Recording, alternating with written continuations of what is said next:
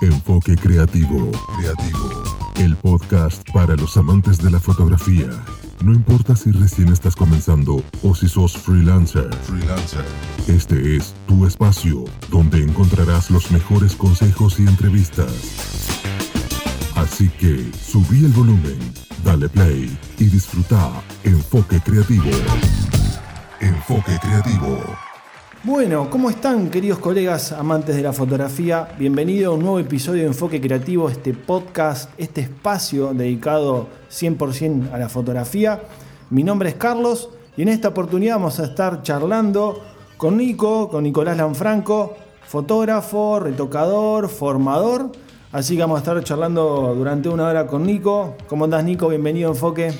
Muchas gracias. Qué presentación, ¿eh? Una presentación, este, mucho título, retocador, fotógrafo, formador. Bueno, sí, este, eh, la verdad que, contento de estar acá. Gracias por, la invitación eh, y muy, muy contento como, como te dije antes. Bueno, Nico, para aquel que o aquella persona que está escuchando el podcast eh, no te conoce o no conoce un poco tus trabajos, si te tuvieras que presentar en tercera persona, ¿quién sería Nico? Bueno, Nico es un fotógrafo que ya arrancó hace 8 años ya de carrera, este año va a ser el noveno. Y cuando uno se pone a pensar en eso, así es como pasa el tiempo, es terrible. Eh, aparte uno se piensa que todavía está en esos inicios y, no. Y nada, es un fotógrafo que le gustó el retoque, que le gustó la iluminación y que, bueno, su, su signo de Virgo lo hace buscar siempre la imagen más linda, más correctita, más prolija. Bueno, siempre mi, mi gran amigo que vos ya lo has tenido, Hernán, Holguín me dice, vos Nico, cuando hay que hacer algo que quede perfectito y prolijo, ya sé que sos vos, me dice. Este, y nada, este, gracias a, estos años de carrera me, he encontrado como fotógrafo, retocador y, no sé si como capacitador, sino yo diría como ayudador, si la palabra existe, a que otros mejoren, que es lo que, lo que me gusta a mí, ¿no? que, el otro pueda mejorar y que soy un convencido de que si uno le pone, le pone ganas, le pone voluntad, mejora. Vos sabés que, lo que acabás de decir está muy bueno porque un poco mirando tu trabajo en la web, ahí aclarás un poco el tema de, buscar siempre el detalle, de, buscar siempre que esté todo perfecto en el sentido de la imagen. Y hay algo que acá tomo, que siempre terminamos hablando en todos los, episodios, del tema de la, de la colaboración entre, entre colegas. Porque creo que en el rubro de la fotografía tenés, como en todo rubro, ¿no? como en toda profesión, tenés aquellos colegas que te dan una mano y después tenés aquellos, aquellos colegas que te clavan el famoso visto, por así decirlo. y también está dando vuelta, que siempre terminamos hablando, del famoso ego del fotógrafo. Y el hecho de lo que vos acabas de, mencionar, el hecho de poder ayudar, de, poder eh, eh, enseñar y trasladarle un poquito lo que vos sabés al resto y para que la otra persona sea mejor o, pueda, o pueda formarse, pueda aprender, la verdad que está fantástico. Es un gran tema ese que tocas, el ego y, el compartir y, el ayudar al otro. A veces parece que nuestra profesión ayudar al otro es tratar de, que, de perder clientes y la verdad que hay que despojarse de esa idea. Ayudar al otro no significa perder clientes, cada uno tiene su propia particularidad. No nos olvidemos que esto más allá de ser una profesión, también tiene un gran componente artístico, en el cual te va a diferenciar que una foto tuya no sea igual que la mía y que un cliente vaya con vos o venga, con, venga conmigo. Eh, yo por lo general trato de, ir bastante con eso. Me, pasa mucho de que hay gente que me dice, ¿te puedo hacer una pregunta? Yo nunca hice un curso con vos, nunca hice con nada. ¿Te puedo preguntar? Sí, pero por favor, de mil amores. A mí muchos fotógrafos cuando recién estaba arrancando me han ayudado y me han clavado el visto, como bien vos has dicho antes. Y básicamente yo cuando tomé la decisión de, dedicarme a hacer cursos, y, ya sea de iluminación, de Photoshop y demás, fue como todo un cúmulo de cosas en las cuales yo dije, no quiero que me pase a mí, eh, en realidad que le pase a quien viene conmigo, al que me consulta algo, lo que me pasaba a mí cuando recién arrancaba, ¿no? El tener miedo de preguntarle algo a alguien o que no me contesten o algo, porque realmente es muy sencillo compartir, es muy fácil ayudar al otro. Em, a mí me han ayudado mucho, yo tuve un episodio muy feo hace un par de años atrás y la gente ha sido muy buena conmigo eh, y siempre me dice un amigo, ¿cómo no crees que sean buenos si vos a veces le contestabas a las 3 de la mañana un mensajito a alguien que te preguntaba algo? Eh, y, ayudar no cuesta nada y, va todo por ahí. Bueno, de hecho, eh, ahora todos mis, mis posteos y demás pongo el famoso hashtag ese que, que, pongo compartir, no competir, que básicamente es para que nos olvidemos un poco de eso, tratemos de ayudar al otro, tratemos de ayudar al que recién arranca, a que mejore. Y básicamente por dos cosas, porque en esta profesión hay algo que, que es muy fácil y muy difícil, si vos te quedás, te pasan por encima. Siempre si vos te quedás estancado eh, con toda la vorágine de la tecnología, del filtro, de esto, de qué está de moda, qué no está de moda, te pasan por encima. Y, realmente el que recién arranca muchas veces se encuentra con un vacío en el cual eh, está bueno una soga ahí para, ayudarlo. Y hay que despojárselo. El ego no sirve de nada en ninguna rama. No, no, para nada. Y es como vos decías, por ejemplo, el, otro día estuve hablando con, Dante eh, Apaza, fotógrafo bueno, de, naturaleza, eh, y él justo también tocábamos el hecho de aquel fotógrafo que recién arranca, que como vos recién mencionabas también, hay tanta información dando vuelta. Uno de, las redes, en las redes sociales puede buscar lo que quiera que, de tanta información el que recién arranca no tiene nada. Es como que termina sin, nada de información. Porque lo primero que es, o lo primero que pregunta, y uno mirando los grupos de Facebook y demás, la primera pregunta es, che, ¿qué cámara me compro? Lo primero.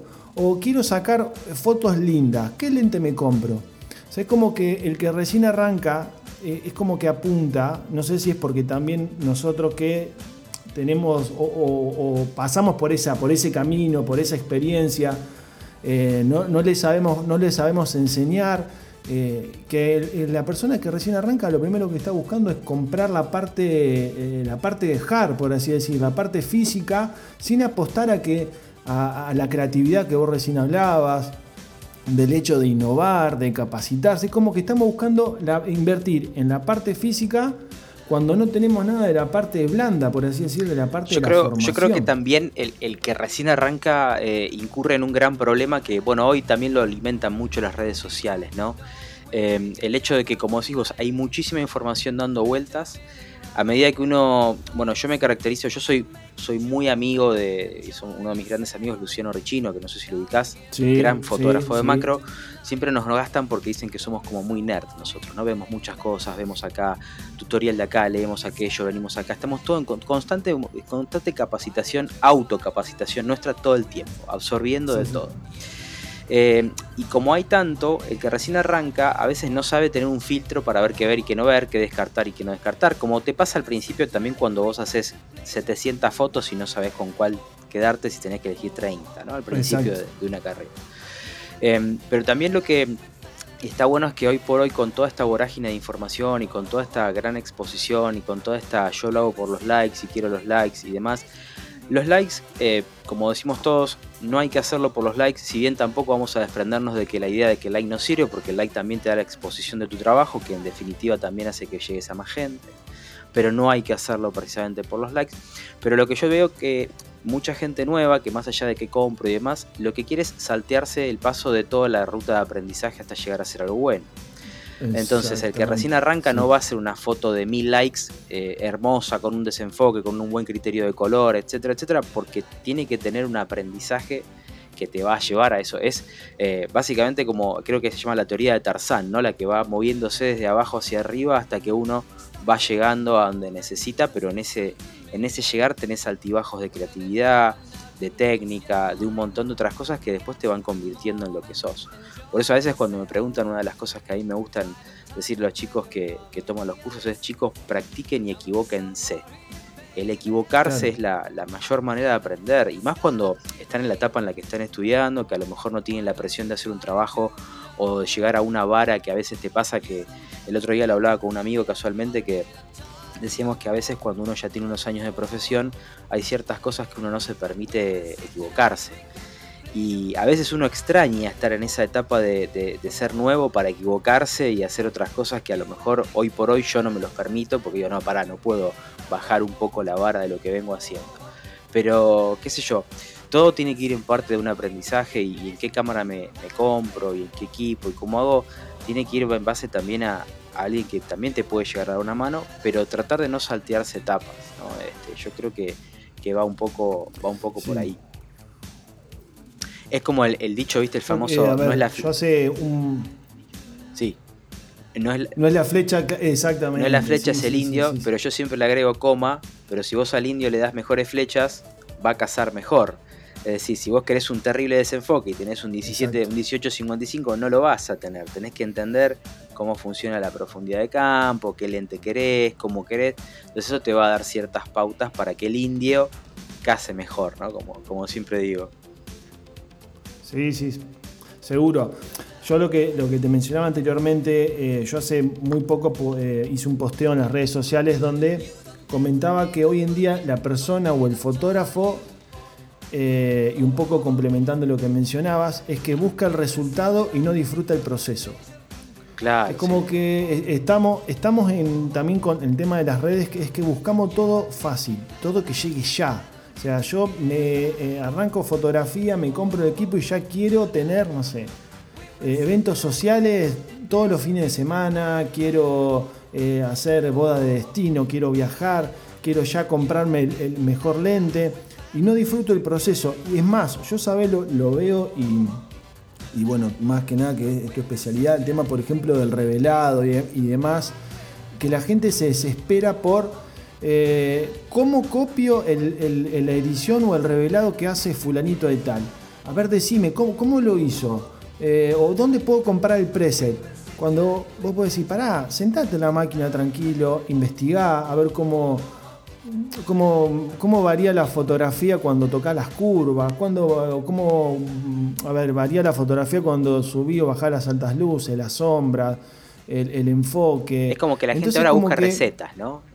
exactamente, exactamente. Entonces, si pará, el fotógrafo que te va a dar el preset, que vos ves que la foto está espectacular, la sacó en un determinado momento, con una determinada cámara, con un determinado lente. No te va a quedar exactamente igual. Y vos vas a, comprar el preset y cuando lo lleves a tu fotografía vas a decir, qué cagada. O sea, no me quedó la foto exactamente igual. Bueno, a mí me pasó con, hace muchos años, compré unos presets de un ruso que yo admiro muchísimo. Eh, de esos rusos que tienen nombres impronunciables, y si me preguntas ahora cómo se llama, no te lo sabría decir. Y vendía los presets, había un, no sé, un Black Friday, salían dos mangos. Los compré, no me sirvió ni un preset, pero porque el tipo sacaba una condición de luz que es distinta a la que trabajaba yo, tenía un ambiente diferente a la que trabajaba yo, componía distinto, ubicaba las luces diferentes.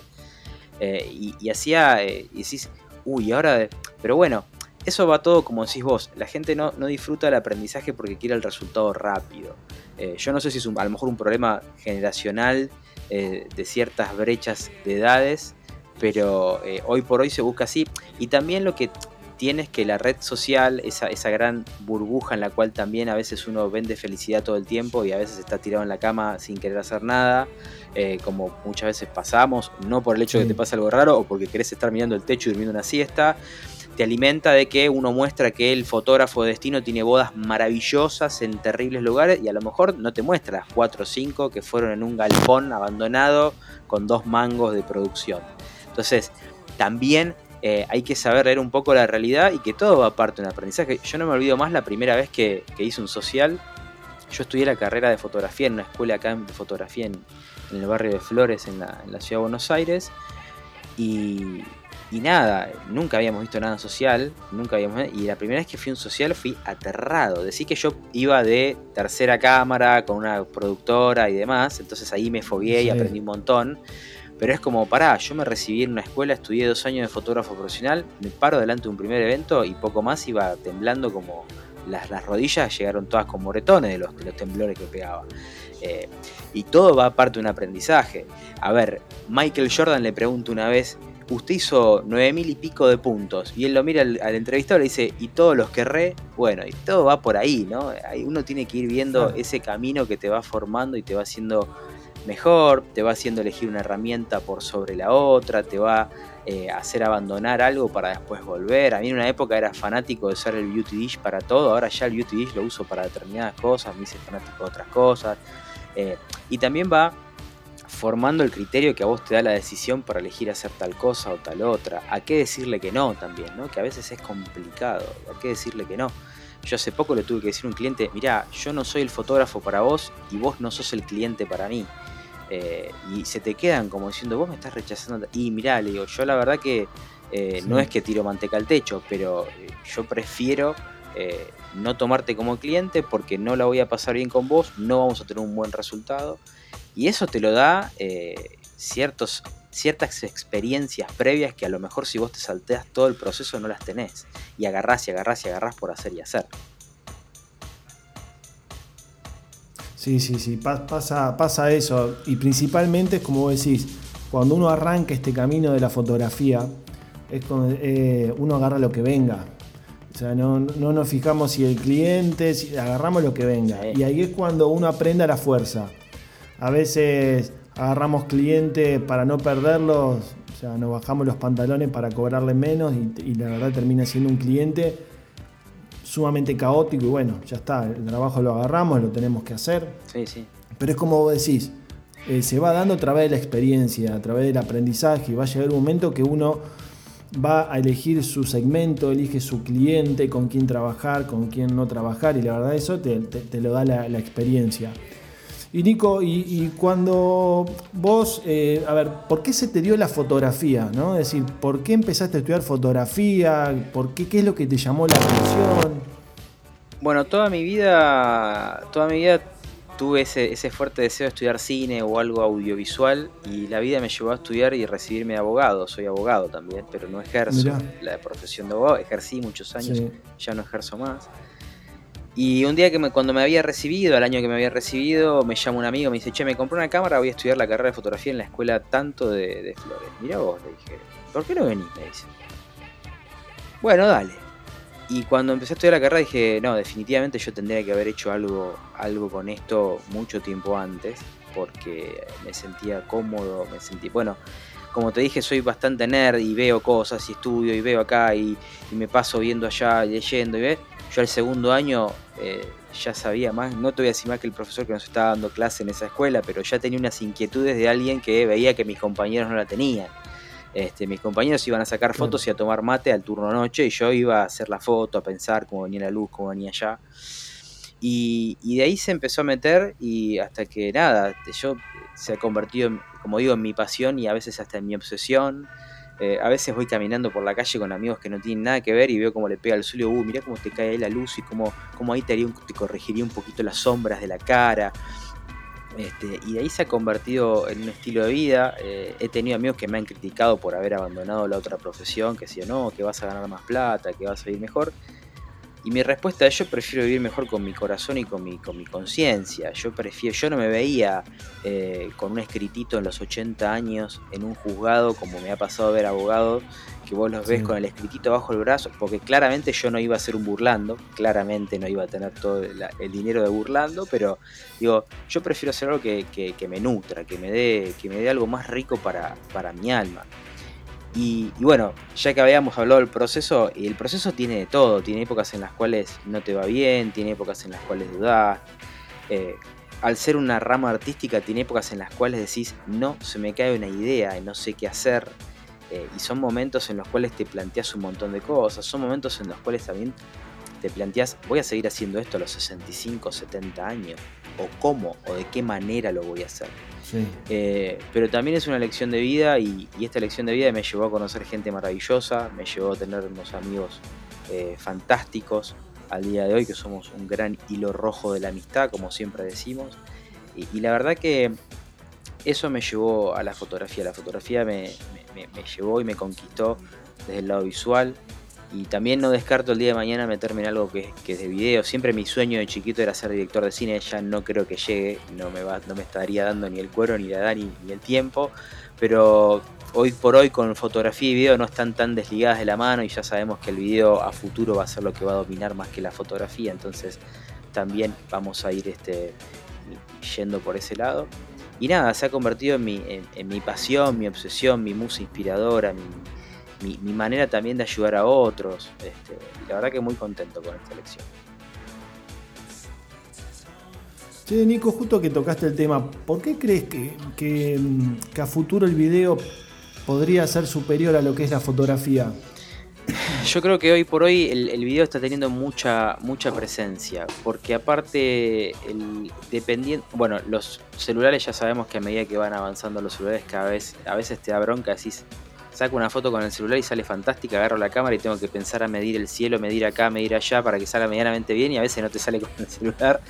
Eh, y hoy por hoy, bueno, lo que está haciendo, eh, más allá de, que hay un montón de marcas, lo que está haciendo iPhone con sus últimos teléfonos es una cosa de loco, con lo que filman y lo que sacan fotos.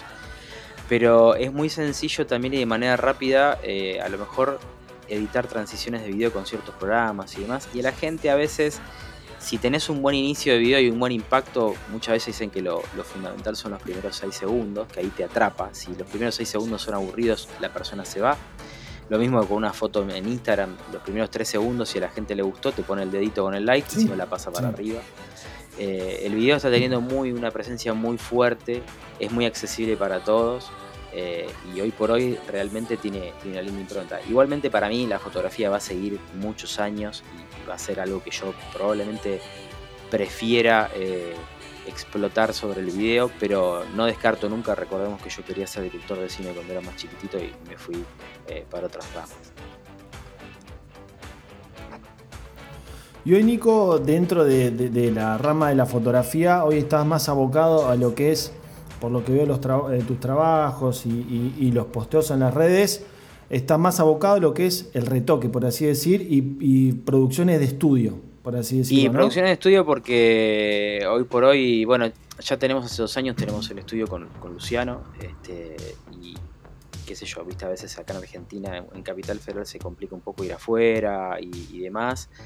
Eh, y bueno, más allá de también con este año el estudio fue más amable a, hacer fotografías que, salir afuera con todo el tema del COVID y, etcétera. Pero realmente yo si me tengo que definir, yo soy un fotógrafo retratista. Eh, tanto estudio, locación, exteriores.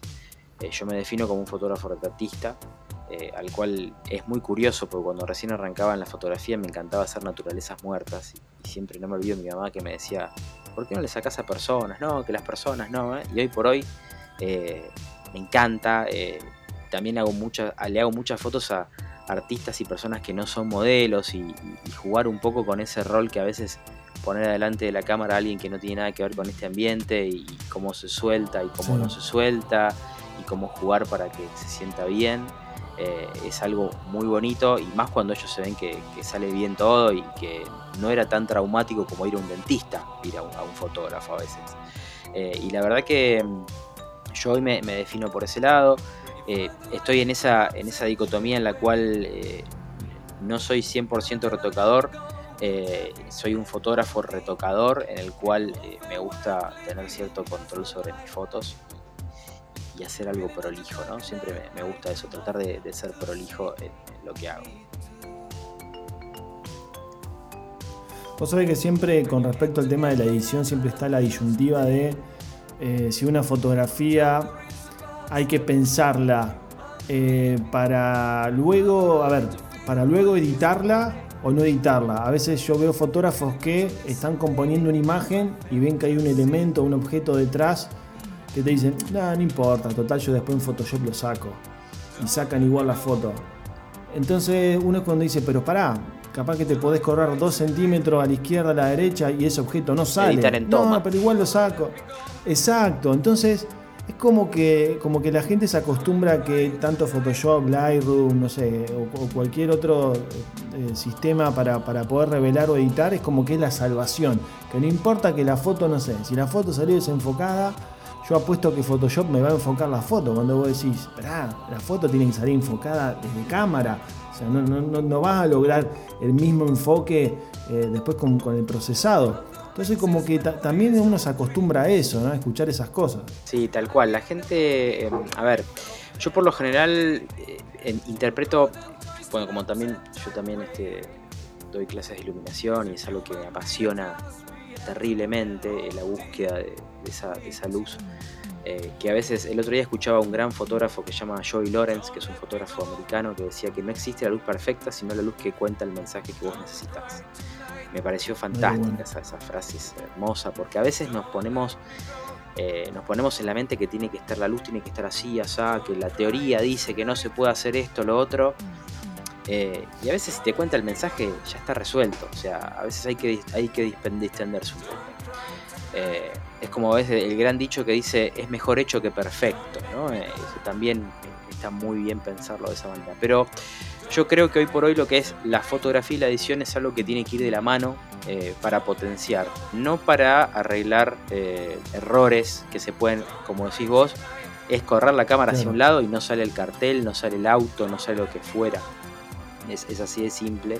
Sino que la edición te tiene que servir a potenciar algo que vos haces bien. Eh, para corregir, si ya estás corrigiendo demasiado, hay algo que vos no estás pensando desde el vamos. Una cosa es pensar la fotografía y sacarla para saber, porque ya pensaste cómo la vas a editar, y otra cosa es sacar la fotografía para editar un error. Eh, son cosas diferentes. Eh, pero yo creo que hoy por hoy lo que es sacar una foto y editarla, no, no, no, tienen que ir sueltos. Yo soy como, viste, que a veces en los grupos de las redes sociales se arman la discusión de no, que no hay que editar la fotografía, que el que edita no es fotógrafo, etcétera, etcétera. Yo hoy por hoy, eh, yo, siempre en esa discusión me meto y digo, bueno, pero las fotografías las editan desde siempre. El que revelaba la fotografía daba menos luz, más luz. Eh, por eso está el, el, de la manito y de la lupita en, en Photoshop, en su exponer y exponer, porque cuando se usaba el revelador se hacía básicamente de esa manera. Y yo por hoy eh, digo que no pueden ir separadas. Para tener un producto competitivo y, bueno, no pueden ir separadas. Y esto no quiere decir que te quede la piel perfecta, no. Sino que con la edición complementes algo que no te lo puede llegar a dar la toma. Eh, pero claramente tenés que hacer una buena toma, ¿no? Si no haces una buena toma, no, no vas a ir nunca por un buen puerto.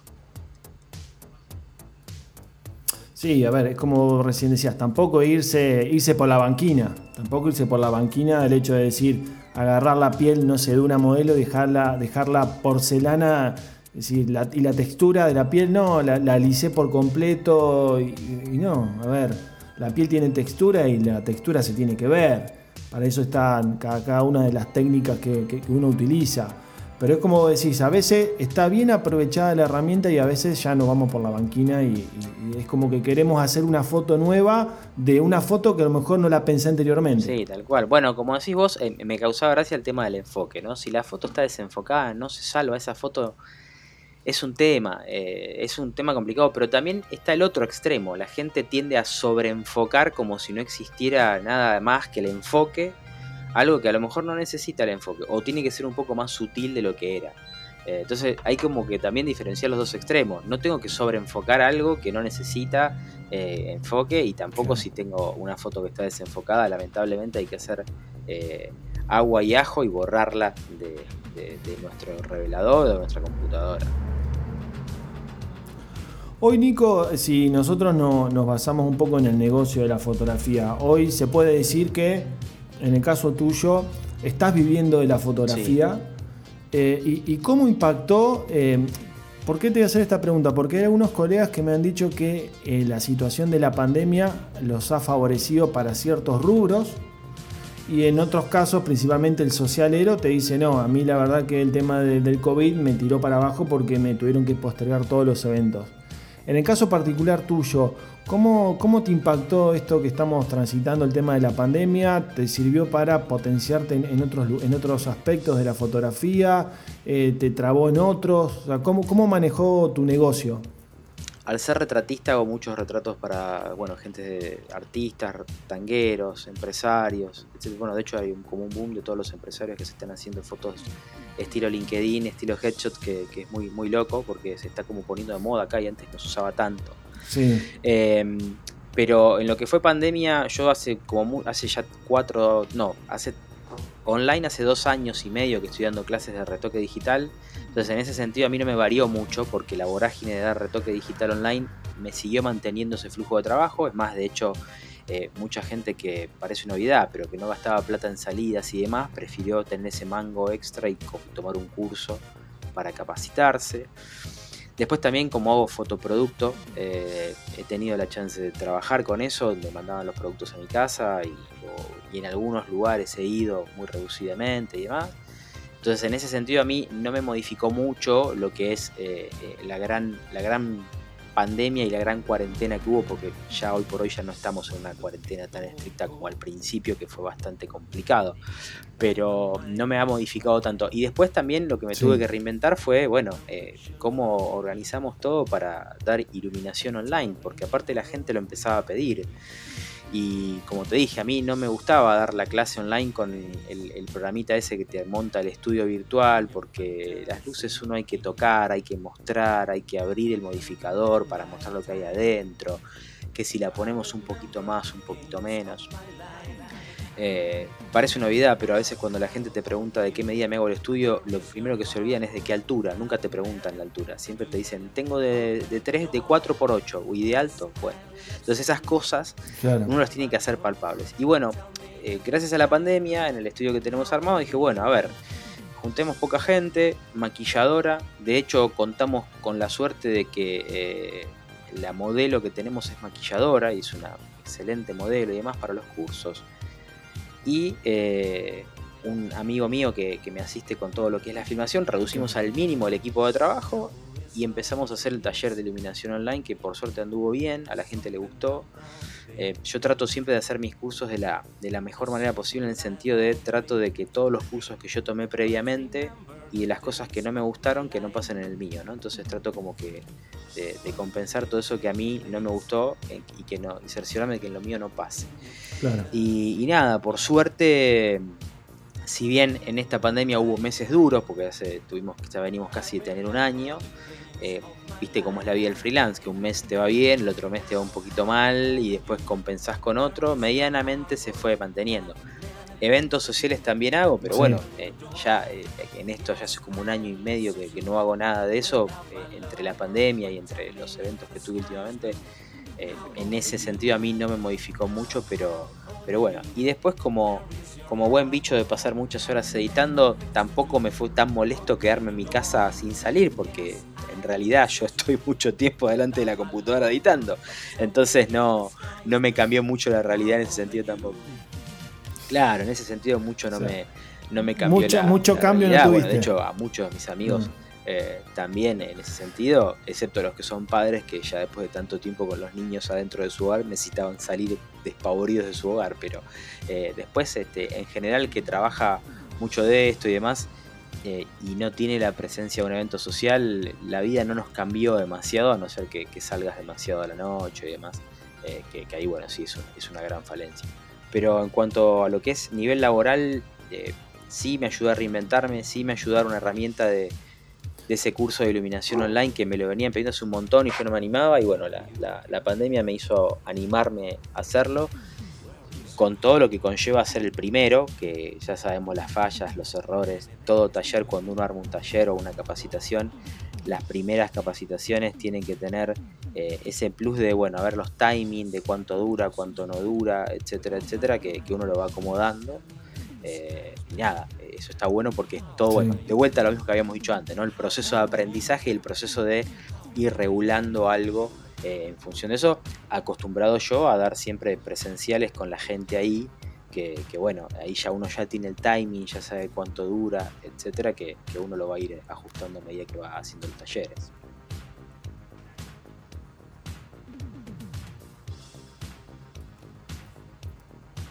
Che, Nico, y tu flujo de trabajo, por así decir, tu, ingreso de trabajo, ¿por dónde lo recibís? ¿Por redes sociales? ¿Contacto boca, a boca? Es un, eh, gran página este, web? estimulante de trabajo y bueno, e Instagram. Instagram, la verdad que es una.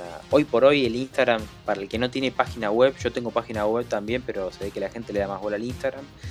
Em, el Instagram es hoy por hoy es el portfolio más inmediato que tiene un fotógrafo para mostrar.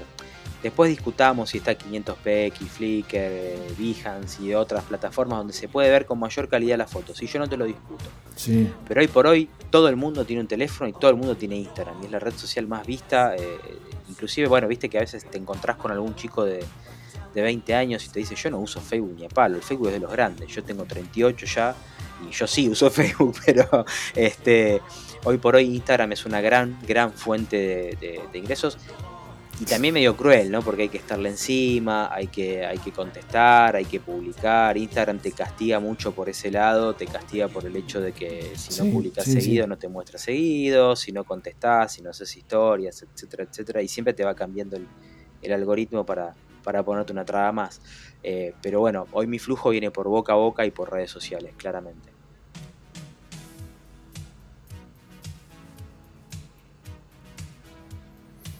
Sí, te preguntaba eso porque una de, las preguntas que yo normalmente hago es si uno para llevar a cabo el negocio de la fotografía es necesario tener una página web. Y me he encontrado con fotógrafos que me dicen, no, yo no tengo página web y mi, negocio funciona igual. Y otros fotógrafos que me dicen, no, es necesario para que te vean más profesional, por así decirlo. Entonces, bueno, si yo te, hago la, misma pregunta, vos tenés página web, pero vemos que el, flujo de ingreso va más por una red social que por una página web. O sea, a lo mejor lográs mejor, mejor calidad, o si, como vos decís, la, la imagen la ve un poco más grande pero yo veo que ya uno cuando tiene el teléfono celular y hace clic y lo lleva a otra página afuera, ya uno lo cierra. Y dice, no, oh, se, me abre otra cosa. Sí, la inmediatez, ¿no? lo que habíamos hablado antes, la inmediatez. Cuanto, cuantas más vueltas le das, cuantos más clics tenés que hacer, etcétera, es como. Eh, a ver, las páginas web, mi manera de verlo, la página web es, como si vos tenés un negocio, es tu vitrina para, para que te vea la gente. Pero también medio como que acá, principalmente en Argentina, como decís vos, no le dan mucha bolilla. Probablemente en otros países como Estados Unidos y ese tipo de países que tienen otro tipo de vorágine y tienen el negocio montado de otra manera, eh, le dan más importancia a la página web. Eh, pero bueno, sí, no podemos descartar que tener una página web te da cierto grado como de profesionalismo en el sentido de que eh, lo profesional te lo va a dar que vos sepas manejar ciertas herramientas, de que tengas cierta presencia, de que sepas hablar, de que sepas dirigirte con un cliente, de que le contestes rápidamente a un cliente. Eh, y, tener una página web da cierta seguridad para que más que nada también el cliente que te ve diga, bueno, mira, este por lo menos invirtió en una página web, invirtió en algo pero bueno, también convengamos que para trabajar no es estrictamente necesario, eh, porque también la crueldad de las redes sociales hacen ver que hoy por hoy también muchos clientes se fijan en cuántos seguidores tenés. Si tenés mil seguidores y sos excelentísimo fotógrafo, es muy probable que si tenés otro que es medio pelo y tiene 500 mil seguidores, vayan con ese, porque tiene 500 mil seguidores. Eh, es, como que la vorágine del cliente funciona así. A ver, sin ir más lejos, saco un, cachito de, tema. Eh, el otro día hablaba de cómo presupuestar, ¿no? Me contaba un amigo, no, porque no sé cómo presupuestar los eventos, que esto, que lo otro. Y le digo, mira, a mí una vez una amiga, hace mucho tiempo, eh, que vive en un pueblo, me dijo, encontré la solución mágica, porque la psiquis del ser humano funciona diferente. Me dice, mira, en vez de decirle, no sé, ¿cuántos, te cobro 30 mil pesos por poner de ejemplo un evento? A decirle cuántos invitados tenés. Y yo tengo 100 invitados. Bueno, te cobro 300 pesos por invitado. Entonces la persona empieza, le empieza a carburar el cerebro. Dice, para, el del catering me está cobrando 2 lucas por plato y el, el, fotógrafo me está cobrando 300 pesos. Es barato.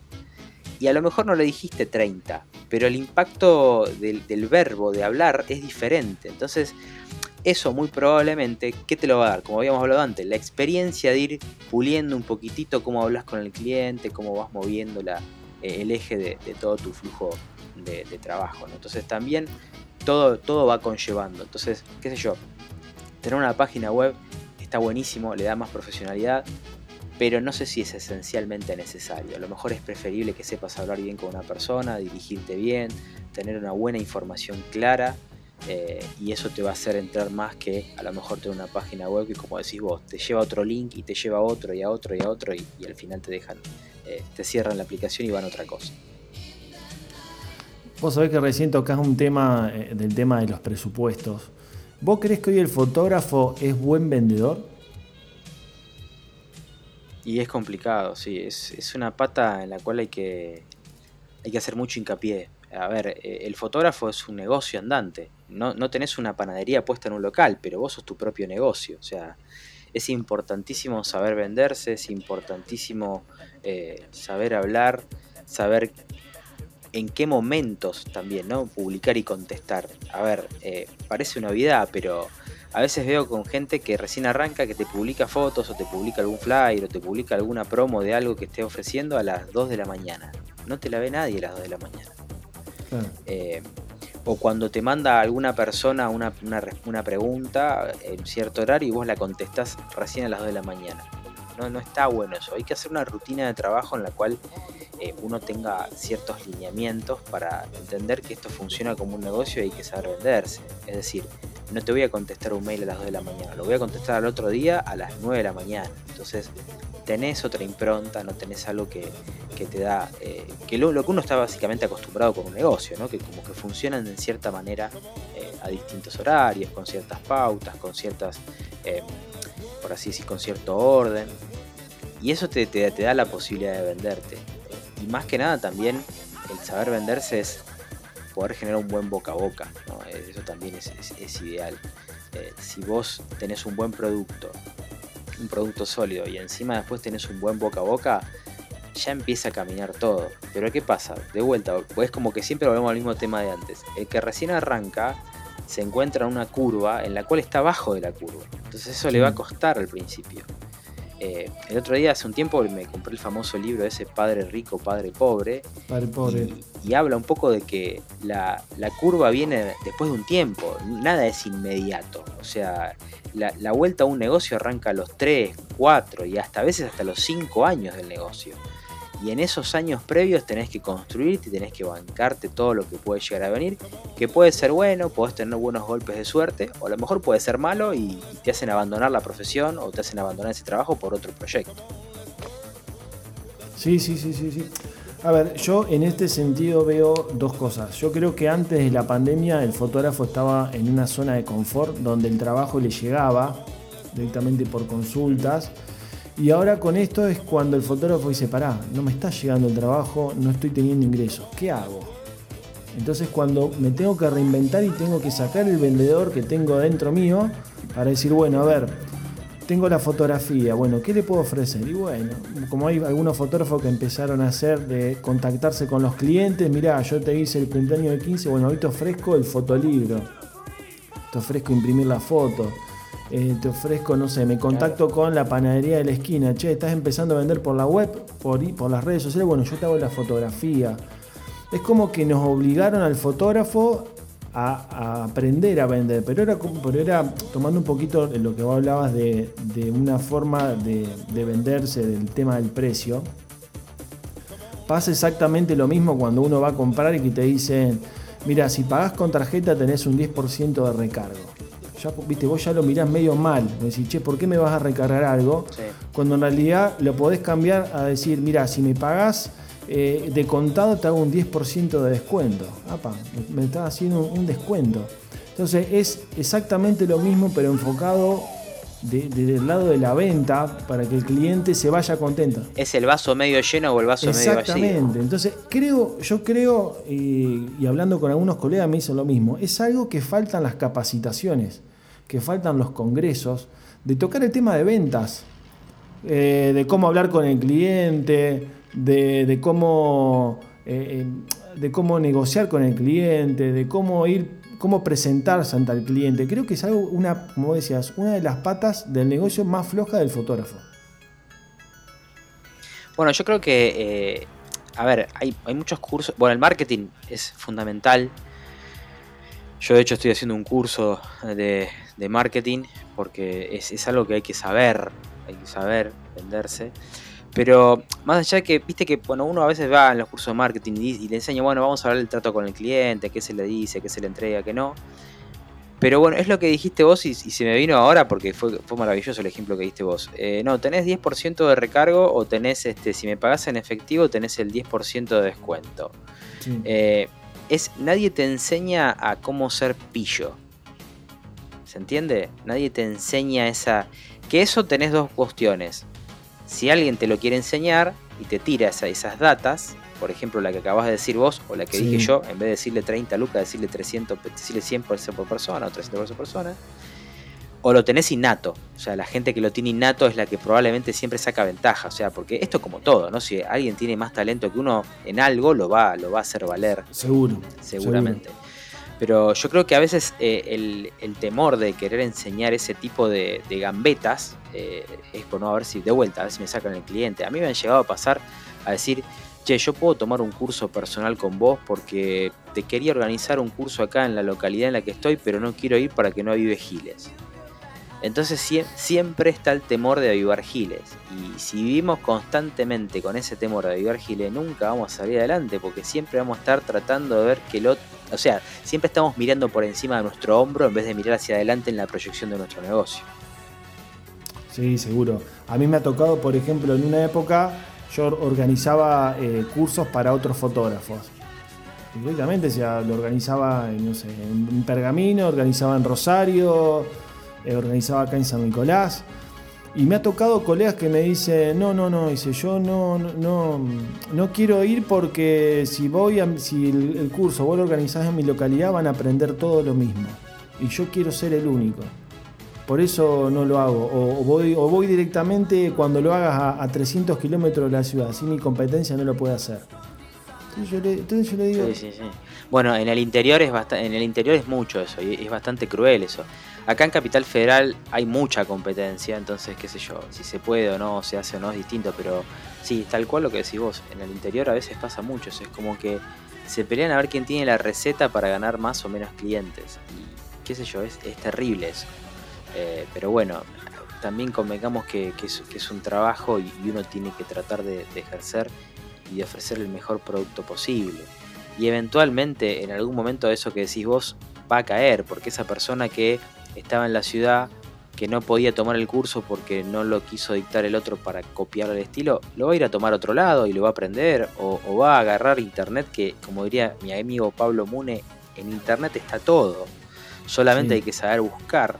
Eh, y lo va a aprender. Entonces siempre eso en, algún, en alguna medida u otra eso cae y también cae en función de, las propias ganas que tenga uno de mejorar.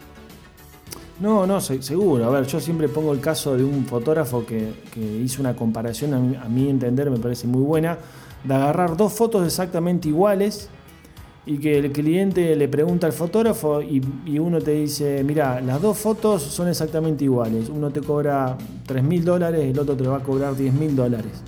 Si las dos fotos son exactamente iguales, el cliente va a elegir la más barata porque son las dos fotos exactamente iguales. Ahora, si yo muestro dos trabajos y uno sobresale a nivel impacto y cobra 10.000 y el otro que es una foto que no me llama cobra 3.000, y lo más probable es que yo busque la forma de poder pagar el servicio de los 10.000 porque es una foto que me llamó la atención. Entonces acá, por ejemplo, que dos por tres nos juntamos, armamos tipo peña, eh, ahora no, pero bueno, anteriormente nos podíamos juntar y, siempre estaba la disyuntiva de decir, che, mirá cuánto cobra el otro, mirá, el otro cobra más barato. ¿Pero por qué cobra más barato? Vamos a decirle que cobre más. Entonces yo a veces digo, para un poco.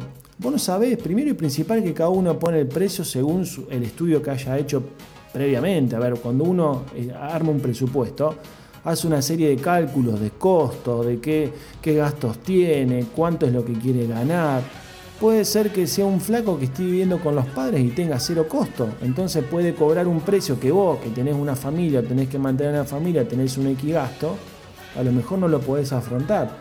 Pero en vez de, poner energía en el precio, pongamos en, el valor agregado, en qué, en qué vamos a diferenciarnos de la competencia para que el cliente nos elija. Creo que eso es algo que hay que aprender.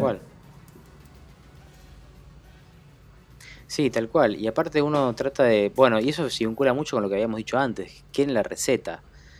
Para ver cómo funciona el otro. Si el otro le funciona, ¿por qué, me ¿por qué no me va a funcionar a mí? Y al otro probablemente le funcione porque ya hizo todo el estudio previo que vos no hiciste al querer copiarlo. Eh, entonces es como que, que, viene mucho por ese lado. Pero lo que tiene esto que no solo se traslada al precio, sino que se traslada a lo que decís vos, che, vamos a decirle que cobre más eh, y bueno, pero hay que entender el bagaje cultural que tiene esa persona por detrás de por qué cobra tal cosa, eh, la zona en la que está, al cliente al que apunta. A lo mejor no es el cliente que vos apuntás y, a esa persona sí. Y también después eh, pasa en cuanto a lo que es una crítica fotográfica, nos salimos del tema así como de presupuesto en un grupo. A veces yo veo que sube una foto a un grupo y lo matan a alguien. Y voy a decir, pobre pibe, recién arrancó y lo están matando. Entendé que el pibe está practicando, está haciendo. O sea, nadie supo de la noche a la mañana cómo hacer un fotón. Y como digo siempre, nadie hace todo el tiempo rapsodias bohemias, sino que a veces tenés situaciones en las cuales decís, esto salió, oh, pero no importa, hay que seguir, hay que hacer, hay que equivocarse. Entonces, siempre como si vos, me, parece fantástico eso que decís hay que entender qué situaciones te llevó a, ese, a, ese, a ese presupuesto, a esa situación. Ahora si yo me pones de base, eh, si yo tengo que decir en mi, mi, formación y en, mi experiencia propia, hay que tener ciertas bases de, algún tipo de precio o algo, pero más que nada por la depresión, la depreciación del equipo, los, elementos que uno tiene, etcétera, que decís, bueno, no puedes estar toda la vida cobrando dos pesos porque la cámara después no la vas a poder cambiar nunca. O sea, no te vas a poder comprar un lente, no vas a poder hacer ese tipo de cosas. Eh, que ahí ya vendríamos a hablar de una competencia desleal en frente a alguien que está aprendiendo, ¿no? Esos son como dos temas diferentes, alguien que está compitiendo porque quiere el hueso al estilo bien mercenario y alguien que dice, bueno, yo cobro lo que cobro porque es lo que sé o lo que me animo a cobrar porque recién arranco, que es diferente. Sí, sí, sí, creo, creo que bueno, ahí es cuando uno a lo mejor puede, puede brindar la ayuda a aquel fotógrafo que recién arranca que te dice, no, yo puedo, yo voy a cobrar, no sé, eh, cuatro mil pesos y porque me da vergüenza pedir más o me da vergüenza cobrar más y yo recién estoy arrancando. Entonces ahí es cuando uno también a veces le dice, pero para un poco, vos estás en el medio de la fiesta, viene el tío borracho, te empuja te hace caer el lente. El lente vale 40 mil pesos arreglarlo. Vos pensás que con 4 mil que cobraste una fiesta vas a arreglar un lente de 40 mil. Claro, sí, totalmente. Entonces creo que hay que, es un poco el tema de, una educación y una formación más que nada con, respecto a negocio. Yo creo que eso es lo. Sí, sí, sí.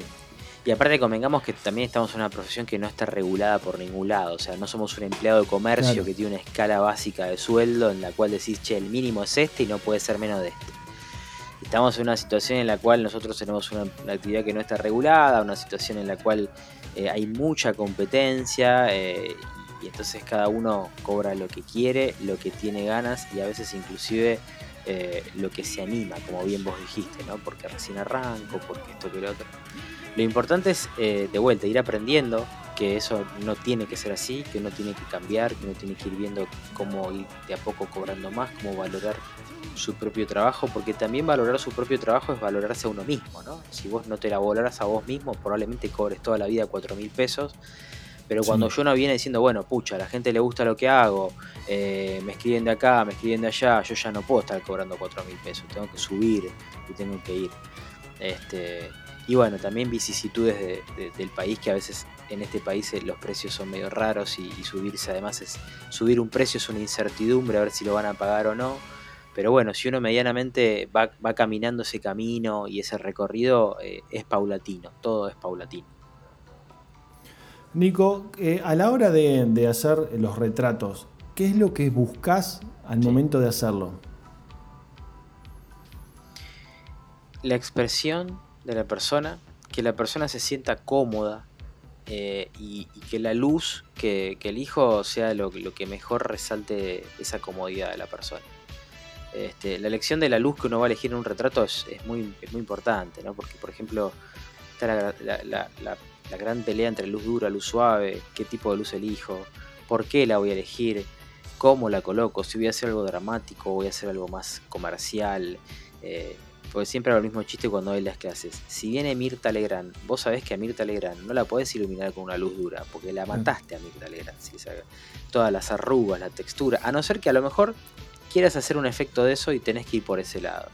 Eh, pero yo en general trato de buscar siempre eso, ¿no? A mí me gusta mucho lo que es em, una luz dramática, pero con una dramática, pero no tan dramática, y que la persona se sienta a gusto y que la expresión de la persona refleje eh, esa, esa, personalidad mismo que, podemos jugar. Y después mucho en las sesiones eh, a veces tengo muchas cosas de lúdicas, ¿no? Los hago bailar, los hago saltar un poco, jugar un poco, reírse, la risa. Siempre digo, hagan la risa malévola de los Muppets, que es una risa muy jojojojo así, y se ríe. Y después empiezan a reír de verdad porque les causa gracia hacer esa tontería. Y ahí salen las fotos, pa, pa, pa, riéndose y jugar un poco. Y a veces también lo dejo librado un poco al azar de lo que quiere el cliente. Cuando el clima se da, cuando hay buena química, por ejemplo, ayer me pasó que hicimos unas fotos con con un cliente que, se vino a hacer fotos empresariales para, su empresa, para su emprendimiento eh, que tiene personal y, me dijo, después no puedo hacer un par de fotos así como para mí, jugando. Sí, dale. Y el tipo se soltó, jugó un poco, hicimos una iluminación muy, este, hagamos una iluminación, puede ser una luz desde abajo nada más. Y dije, bueno, mira, desde abajo los catedráticos de la iluminación me matarían porque desde abajo nos ilumina, pero juguemos. Entonces, y terminó haciendo unas fotos medio así, medio tétricas, ¿eh? que era un tipo empresario, todo que se terminó divirtiendo en una sesión, que decís, qué loco que, se empiecen a soltar. la idea siempre es eso, y más cuando uno trabaja con gente que no es modelo, que no sabe pararse o posar dentro de una cámara, ¿no? que, se diviertan, pasen un buen momento, eh, y de mi parte que trate de que mi idea de iluminación para contar esa, esa historia o ese retrato, por así decirlo, eh, esté cumplida desde lo que a mí me gusta hacer. ¿Y cuánto tiempo vamos a suponer que va una persona al estudio para, para hacerse un retrato?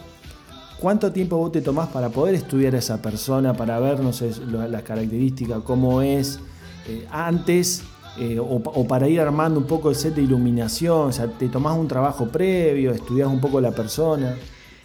Yo en principio, dependiendo de lo que, de lo que busquen, ¿no? hay mucha gente que me escribe y me dice, mira, yo quiero esto. Bueno, hagámoslo, no hay ningún problema, ya sé el perfil, ya sé lo que quiere. Eh, hay gente que a veces me dice, no, déjalo librado a tu, a tu azar, a tu, a tu, creatividad. Que ahí te puedes encontrar con el que no le gustó al cliente la creatividad que uno eligió o que le encantó. Por ahora, hasta ahora vengo tocando madera, les ha gustado lo que, lo que hemos hecho.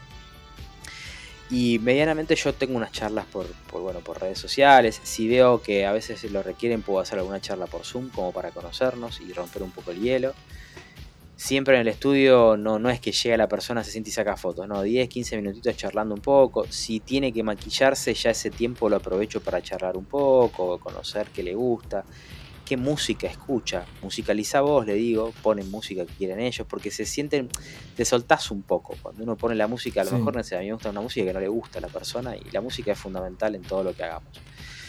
Y, nada, en función muchas veces de lo que me piden, yo siempre lo que hablo, hablo, hago como una tabla de referencias, en donde si es una persona que no es modelo, yo cuando disparo, disparo con captura conectada al equipo y tengo un televisor grande donde van saliendo las cosas también para que se vaya viendo.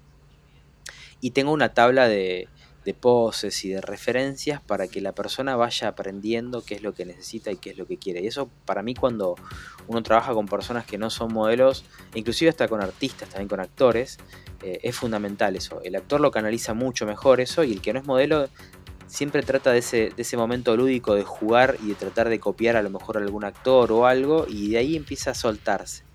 La idea es que siempre la persona se sienta suelta, ¿no? porque convengamos que no todos se sienten eh, sueltos, por así decirlo, frente a una cámara. ¿no? Eh, entonces es, un gran hallazgo. Bueno, hace poco, en la semana tuve que hacerle a, unos empresarios de, de, laboratorios acá de Argentina y me sorprendió los sueltos que eran los tipos mal. Nunca en mi vida me pasó que 8 de 8 eran. Vos los ponías y parecían que eran modelos los tipos. La soltura, la, fresco, los frescos de la sonrisa. Y nada, fue muy gracioso porque los tipos veían la foto que salían y me decían, ¿no me las podés pasar a mí antes de pasársela al laboratorio? Eh, no, bueno, eso después se arregla. Después, viste, uno, uno ahí tiene que gambetear un poquitito porque vos se la tenés que pasar al cliente y no a ellos. Pero. Eh, todo va siempre de, cómo te encuentres frente a una persona y tratar de que pase el mejor momento posible. Y después, en cuanto a la iluminación, a mí me gusta, como te dije, lo dramático, jugar un poco con luces y sombras, no tan contrastado, e ir jugando por ese lado. Siempre para que todo lo que sea eh, agradable y, lindo del sujeto salga a la vista. Vos ahí tenés un, equipo de trabajo donde vos, bueno, tenés a la, modelo que también es maquilladora y demás. ¿Cómo trabajás con, respecto al tema de vestuario? Por ejemplo, si, te, si va algún actor, eh, el actor lleva el vestuario o la locación. O sea, ¿cómo, cómo armás un poquito ese ambiente?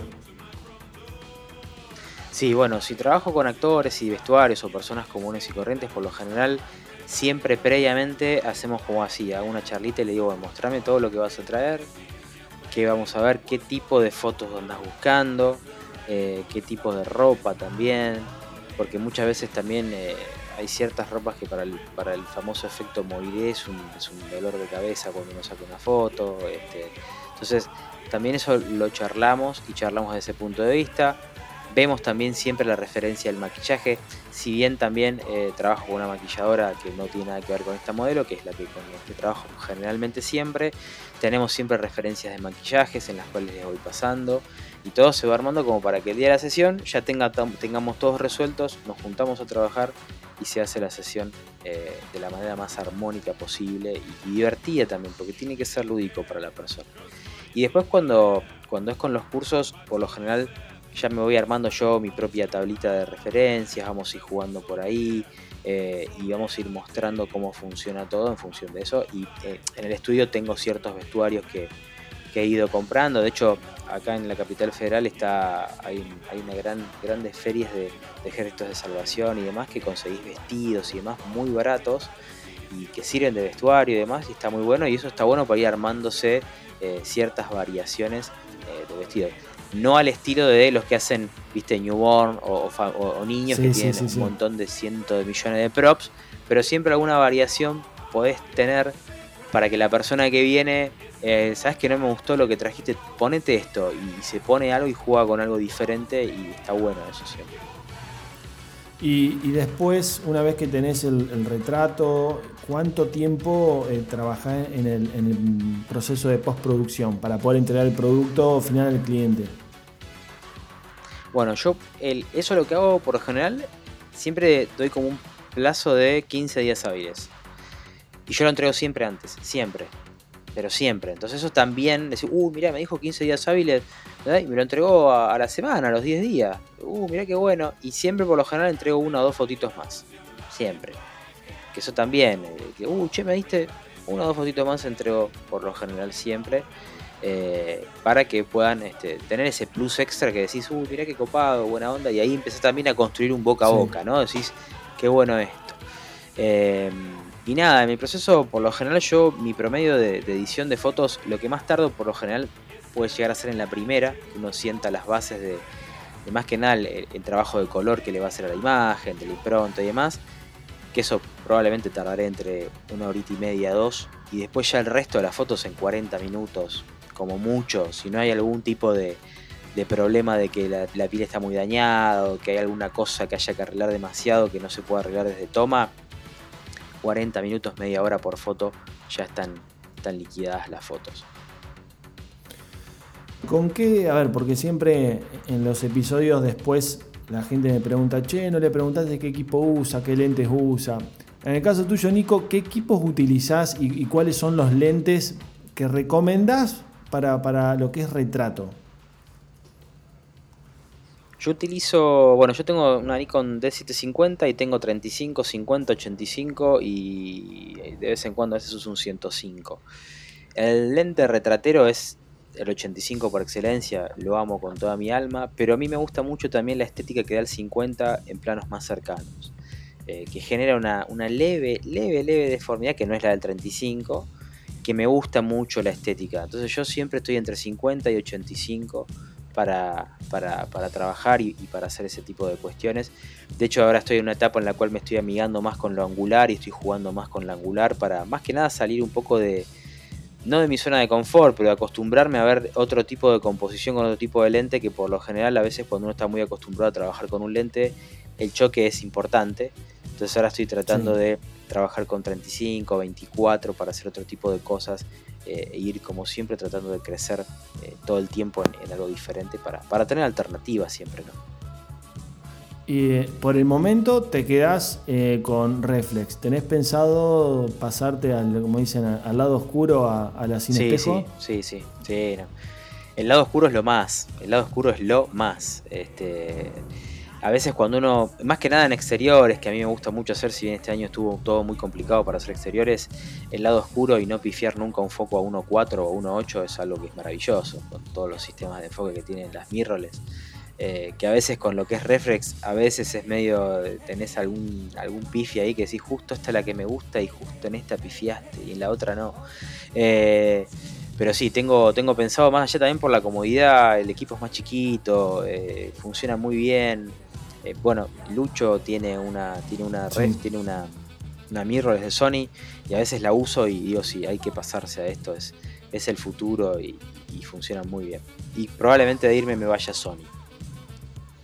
Directamente sí, ni, a, ni a Nikon, bueno, por ejemplo, tener la opción de pasarte una Nikon, una Z, pero directamente elegiría Sony. Sí, sí, yo me iría a Sony. Sí, sí, porque Sony es la más pionera de todas en ese sentido. Fue las primeras que salieron y, le lleva años luz en ciertas cosas.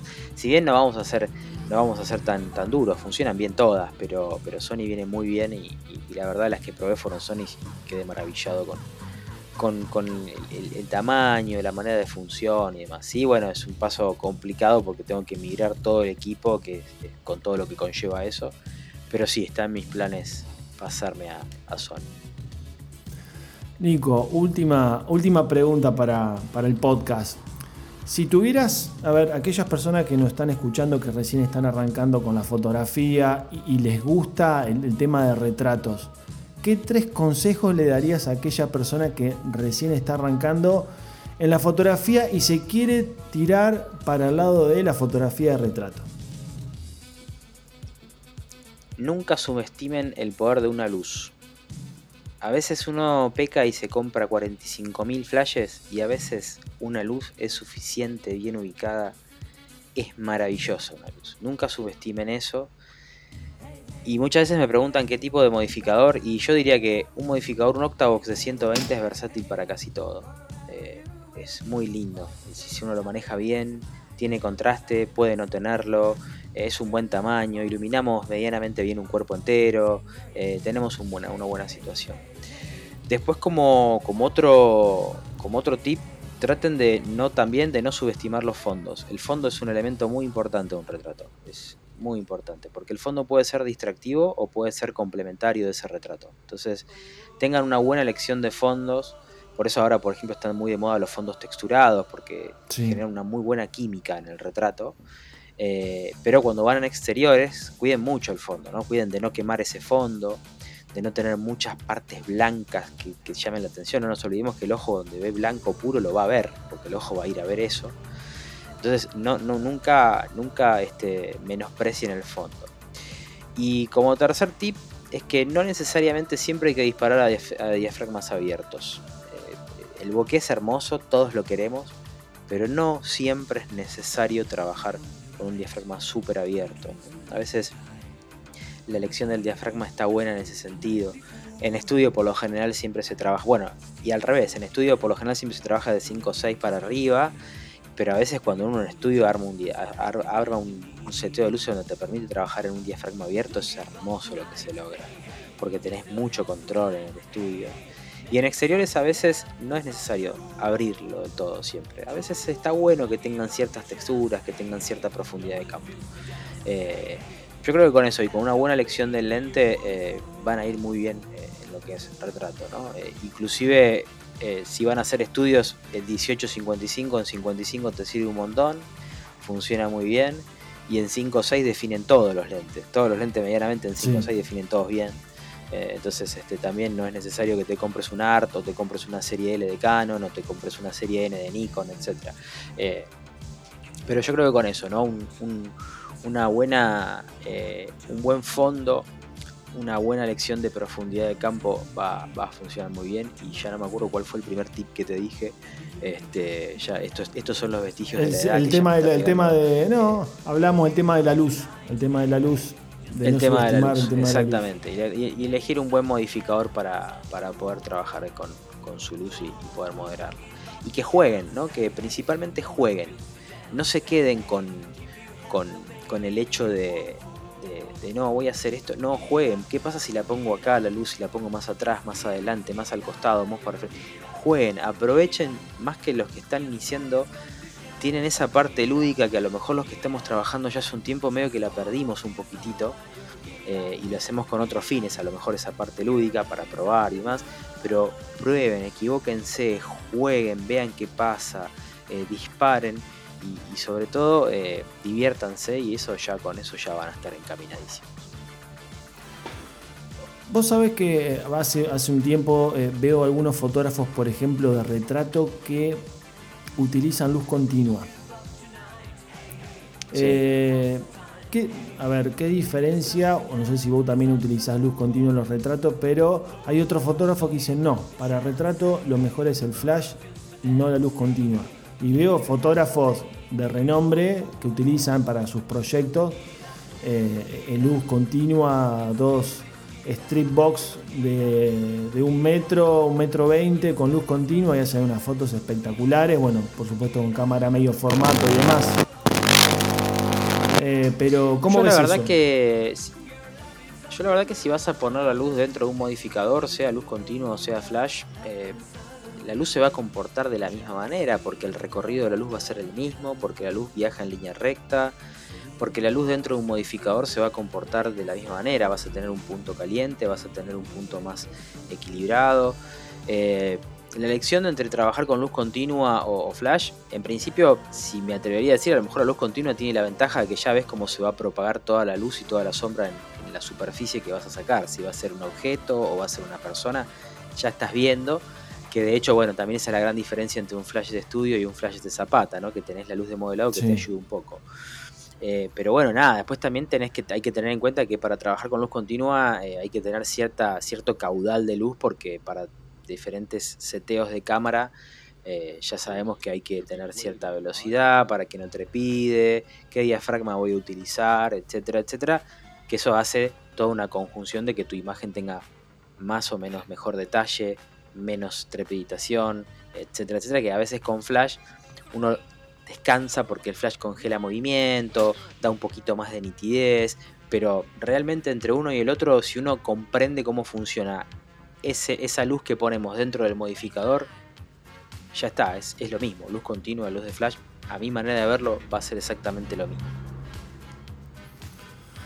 Bueno, Nico, la verdad, excelente la charla. La verdad, eh, primero el trabajo tuyo que haces, fantástico. Me encanta el trabajo que haces. Y, la verdad, yo siempre, eh, siempre valoro a aquellas personas que tienen las ganas y, tienen esa, ese tacto para poder volcar los conocimientos. Y bueno, en el caso tuyo eh, se nota ¿no? el, tema de el tema de formar, eh, el, tema de, saber explicar, de saber comunicar. Creo que eso, eso es también fundamental, ¿no? el hecho de poder saber transmitir lo que, los conocimientos de uno hacia la otra persona. Creo que eso es algo, algo para destacar.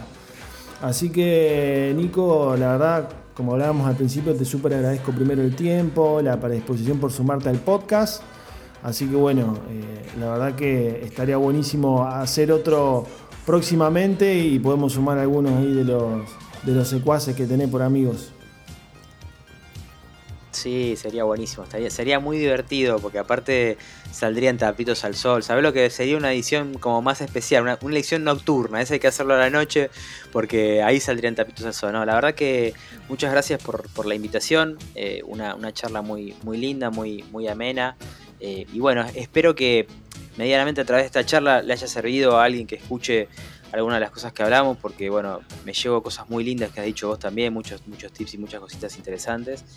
Y, nada, como, como manera de agradecimiento y para los que estén escuchando esto y los que estén arrancando y los que no también, eh, nada, hagan, hagan todo el tiempo, eh, practiquen, equivóquense, hagan, hagan y no se queden porque eh, esto es lo bueno de, esta profesión, que uno tiene la posibilidad también de estar todo el día generando y todo el día haciendo diferentes cosas. Y aparte como es un arte, también en algún punto hay algún componente subjetivo. Así que bueno, gente, pasó Nico Lanfranco por Enfoque Creativo, este espacio, este podcast 100% dedicado a la fotografía. Les recuerdo, bueno, van a estar eh, los trabajos, vamos a compartir los trabajos, las redes sociales de Nico en, en Instagram, en Spotify, Google Podcast, Apple Podcast. Así que, como siempre les digo, mi nombre es Carlos y nos escuchamos, nos vemos en un próximo episodio de Enfoque Creativo. Un abrazo para todos y para todas. Chao, chao. Enfoque Creativo.